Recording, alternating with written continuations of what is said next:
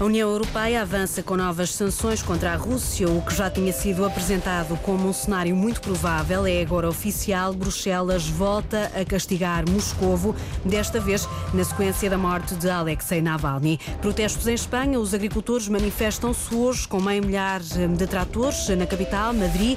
Em França, o primeiro-ministro garante que está a preparar novas medidas para acalmar o setor, embora garanta que não abdica de reduzir para metade o uso de pesticidas. A PSP deteve hoje 12 pessoas numa operação que ainda está a decorrer sobre um esquema de burlas de arrendamento no Porto. E neste jornal ao meio-dia vamos ainda conhecer o vencedor ou a vencedora do Prémio Literário do Festival Correntes de Escritas com palco na Póvoa de Varzim.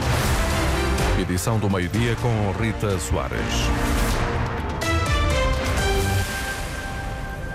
Foi divulgado na última hora o nome do vencedor do Prémio Literário Casino da Póvoa no Correntes de Escritas. Neste caso é uma vencedora natural do México, chama-se Fernanda Melchor, conquista o troféu com o livro Temporada de Furacões, um romance que destaca o lado mais sombrio da natureza humana numa comunidade dominada pela violência mais extrema e pela luta entre cartéis de droga, com uma escrita torrencial marcada pela coloquialidade, a escritora dá corpo a uma narrativa polifónica que exacerba a existência de personagens, elas próprias, restos na periferia da periferia. São palavras do júri deste prémio, um júri constituído por Ana Gabriela Macedo, por Carlos Vaz Marques, Isabel Lucas, Isabel Pires de Lima e José Mário Silva. Fica então conhecido o nome da vencedora do Prémio Literário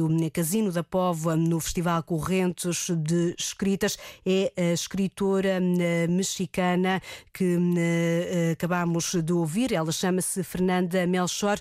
Contamos eh, neste noticiário ir em direto até à Póvoa de Varzim para ouvir o relato do repórter da Antena 1, Nuno Carvalho, que acompanhou os argumentos do júri deste prémio. Em Espanha prossegue o protesto dos agricultores. O setor eh, pretende invadir eh, a capital, Madrid, com cerca de 500 eh, tratores e avançar numa marcha até ao Ministério da Agricultura. A correspondente da Rádio Pública em Espanha, Ana Romeu, tem estado a acompanhar esta ação de protesto. Ana, é uma ação que tem sido fortemente controlada pelas autoridades. Peço imensa desculpa, não ouvi a tua, a tua pergunta. O que é natural, há muito ruído por aí, Ana. É verdade. Nesta altura, os agricultores, como disse, estão aqui concentrados, mas os tratores já chegaram. Estão a dirigirem-se para o Ministério da Agricultura, mas nesta altura estão praticamente estacionados na porta de Alcalá. Não me atrevo a dizer quantos podem ser. A manifestação está autorizada para 500 tratores Nesta altura são umas largas dezenas que estão diante do Parque do Retiro, concentrados, como disse aqui, no centro nevrálgico da capital espanhola, na porta de Alcalá. Portanto, esta manifestação vai prosseguir eh, como estava organizada, portanto, não só com milhares de agricultores que estão a pé e que se vão deslocar até ao Ministério da Agricultura, mas também ladeados por estes tratores, o símbolo dos agricultores, como diziam há pouco, que vêm uma vez mais tentar que as suas reivindicações sejam ouvidas. É verdade que o Ministro da Agricultura já se reuniu por duas vezes com as principais confederações agrárias, mas uma vez mais os agricultores aquilo que dizem é que é muito difícil implementar as regras da PAC. Esta manifestação está ruidosa e vai prosseguir durante a tarde. Reportagem da correspondente da Antena 1 em Espanha, Ana Romeu, a testemunhar esta marcha lenta dos agricultores em Madrid, uma marcha que, como podemos eh, escutar, é hum, bastante hum, ruidosa. Os agricultores eh, pretendem invadir Madrid com cerca de 500 eh, tratores em protesto contra aquelas que dizem ser as muitas dificuldades no setor. O governo francês vai apresentar um novo projeto de lei mais rigoroso antes do verão para garantir que a indústria agroalimentar não paga aos agricultores abaixo dos preços de produção. O primeiro-ministro francês, Gabriel Attal, anunciou hoje em conferência de imprensa que a forma como o preço é estabelecido deve sofrer alterações. Não podemos aceitar que uma pessoa do setor da indústria estabeleça um preço com uma pessoa do setor da distribuição antes de negociar o preço com o produtor. O estabelecimento do preço deve ser feito desde logo pelo produtor com o industrial e depois com os grandes retalhistas. Este é o primeiro nível em que queremos avançar para que a mudança da lei seja efetiva. O primeiro-ministro francês apresentou ainda uma série de propostas para o setor agrícola, isto em vésperas da abertura da edição deste ano da Feira da Agricultura, que se realiza todos os anos no Centro de Exposições Porte de Versalhes, em Paris, e que costuma contar na abertura com a presença do presidente Emmanuel Macron, que tem sido de resto alvo de muitas críticas dos agricultores. Foi precisamente em França que começou recentemente esta onda de protestos do setor agrícola. Como pudemos escutar na abertura deste jornal, ao meio-dia foi divulgado na última hora o nome da vencedora do Prémio Literário Casino da Póvoa no Festival Correntes de Escritas. O repórter Nuno Carvalho esteve a acompanhar os argumentos do júri deste prémio. Nuno, a vencedora chama-se Fernanda Melchor, é uma escritora mexicana. Quais foram as razões razões apresentadas pelo júri do Correntes de Escritas para hum, esta escolha? O júri não teve dúvidas e decidiu por unanimidade. A temporada de Furacões, da escritora mexicana Fernanda Melchor, ganha o prémio literário da Póvoa. Está o júri a anunciar neste momento. O romance ilustra a violência extrema e a luta entre cartéis, cartéis de droga, uma temática bem conhecida dos mexicanos, que Fernanda Melchor retrata, justifica o júri numa escrita torrencial, marcada pela coloquialidade, por uma narrativa polifónica e por conduzir o leitor a uma experiência de vertigem sem tentação moralista. Nos 25 anos da edição do Festival Literário Correntes de Escrita no Casino da Póvoa de Varzim, o júri, composto por Ana Gabriela Macedo, da Universidade do Minho, Carlos Vaz Marques, Isabel Lucas, Isabel Pires Lima e José Mário Silva, não teve dúvidas e destacou com o grande prémio do festival o romance da mexicana Fernanda Melchor, temporada de Furacões.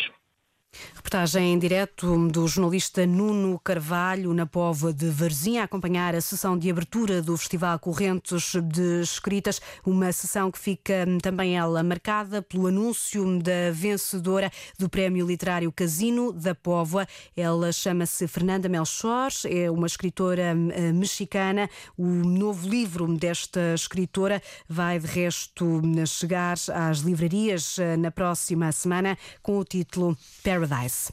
A PSP deteve hoje 12 pessoas numa operação sobre um esquema de burlas de arrendamento na área do Porto. É uma operação que está ainda a decorrer, que inclui buscas domiciliárias e não domiciliárias, confirmou fonte da PSP à Antena 1. É uma operação da responsabilidade da Divisão de Investigação Criminal da Polícia que remete pormenores adicionais para mais tarde. A União Europeia aprovou hoje novas sanções económicas para a Rússia. Bruxelas chegou a acordo esta manhã, depois de ter já avisado que se preparava para aplicar sanções adicionais contra Moscovo, em resposta à morte de Alexei Navalny, o principal rosto da oposição ao presidente Putin. É já o 13 terceiro pacote de sanções contra Moscovo, um pacote, Andréa Neves, aprovado por unanimidade. Serão listados mais 200 indivíduos neste novo pacote de sanções contra a Rússia, o que faz com que seja um dos maiores aprovados pelos 27 desde o início da guerra. No que se refere às medidas setoriais, as novas sanções vão centrar-se nas redes de aquisição de componentes de drones que acabam no complexo militar russo e depois no campo de batalha da Ucrânia. Para isso são sancionadas várias empresas russas, mas também de países terceiros. Agora o texto está a ser trabalhado pelos assessores jurídicos para depois ser submetido a um procedimento escrito pelos 27, de forma a garantir que seja publicado no segundo aniversário da guerra de agressão russa. Os embaixadores renovaram também por seis meses o atual regime de sanções, que já inclui cerca de 200 indivíduos e empresas.